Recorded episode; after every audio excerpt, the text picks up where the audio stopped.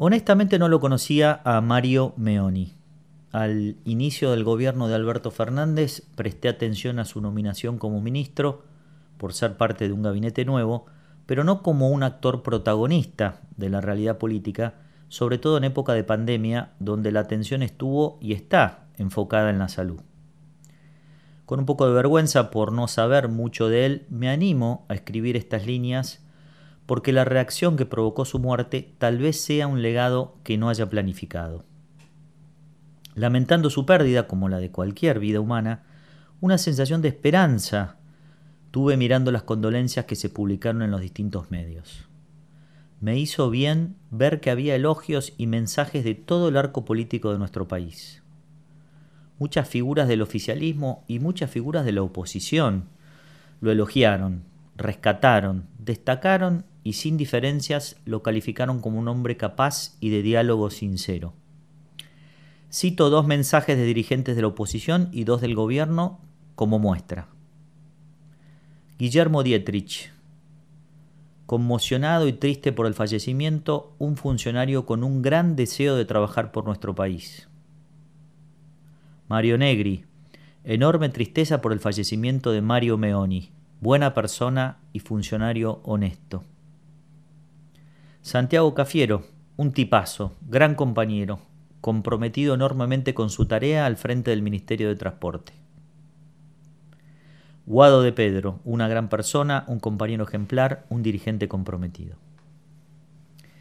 Inmediatamente, dando por válida la unanimidad de los mensajes, me dije, ah, se podía. Pudimos ponerle, aunque sea por un momento, un rostro a los deseos de la mayoría de la gente en nuestro país. Y no me refiero a una mirada ingenua de la política donde son todos amigos, sino donde podamos convivir sin un abismo que exista entre unos y otros, y respetando a aquel que por su tarea como servidor público merezca ser reconocida, no importa el color partidario. No me quiero atribuir definiciones que no me corresponden, pero en general los analistas políticos y las encuestas suelen concluir que la gran mayoría de los argentinos queremos moderación, tolerancia, respeto, diálogo en nuestros dirigentes porque estamos cansados del enfrentamiento permanente de los políticos. ¿Me equivoco si digo que en épocas de elecciones los candidatos se corren de posiciones extremas y van por un discurso moderado? Creo que son conscientes que posiciones extremas no dan votos.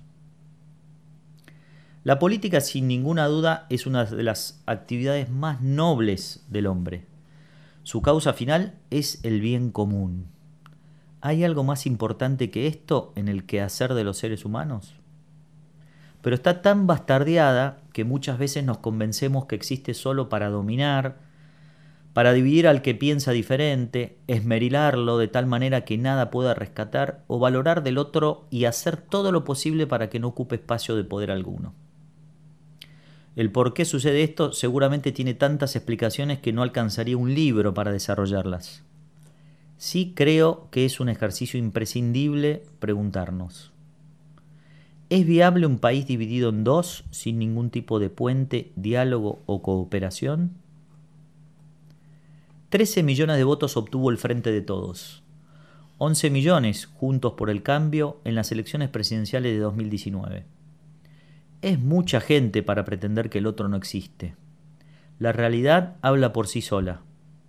No podemos seguir lastimándonos todos los días pensando que todo simpatizante kirchnerista forma parte de una secta de corruptos que solo quiere el poder para enriquecerse. Y que todo simpatizante de la oposición obedece a lo que ordenen los grandes medios de comunicación y que su gran aspiración es un país para pocos. Sabemos que no es así. Tomando la economía, por ejemplo, ¿no será que de buena fe quienes de centro derecha cree que una buena organización empresaria dentro del capitalismo puede redundar en mayores beneficios para todos y no para una burguesía prebendaria? Y que la empresa, aún siguiendo su natural aspiración de lucro, puede ampliar los bienes y servicios para la sociedad, pagar salarios justos y ocupar un, un rol socialmente responsable dentro de la comunidad? ¿Y no será de buena fe que quien es de centro izquierda está efectivamente convencido que el Estado como protagonista principal de la vida económica juega un rol fundamental en la distribución de los recursos? Pero que esto no significa que le va a sacar arbitrariamente a los ricos para regalarle a los pobres y que su permanente preocupación genuina por los que menos tienen pone a la sociedad alarmas imprescindibles y saludables para que cada ciudadano no piense exclusivamente en sus problemas personales. Por otra parte, aún suponiendo que alguno tenga toda la razón, en cualquier caso, hace falta considerar que el otro tiene algo para aportar. O en una familia, en un club, en una escuela, en una empresa, por tener la razón en una decisión o en un modo de ser, en un modo de ver la vida, el otro no existe más. Yo creo y quiero pensar otra cosa, y sé que muchísimos piensan igual pero están tan licuados en este campeonato infame de amigo versus enemigo que no nos llega a ninguna Copa del Mundo. Y nosotros, los ciudadanos, ¿cuánto aportamos a tener esta visión de la política? ¿Y cuántas veces estamos atentos a aquellos dirigentes que, como reconoce todo el espectro político en Mario Meoni, seguramente hacen su tarea de servicio sin que la conozcamos? ¿Podemos ser tan simplistas de creer que todos nos vienen a robar y que no hay políticos con vocación de servicio, honestos? ¿Cuántas veces hacemos de nuestras conversaciones políticas eslogans y etiquetas inmodificables que tornan imposible rescatar algo del que piensa distinto?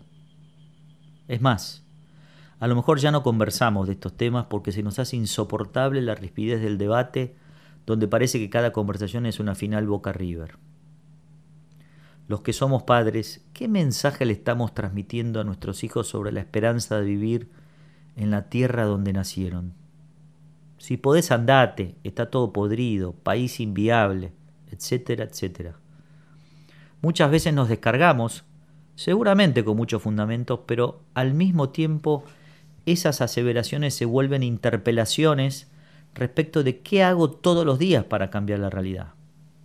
¿Estamos atentos, por ejemplo, como yo no lo estuve como ciudadano común y corriente, a los Mario Meoni, entre comillas, si se me permite la digresión? ¿Y los medios de comunicación? ¿No tendrán algo más para decir? ¿O están compitiendo por mostrar por un lado la gente que va a los bares de Palermo o por el otro las ferias del conurbano como única realidad de los focos de contagio?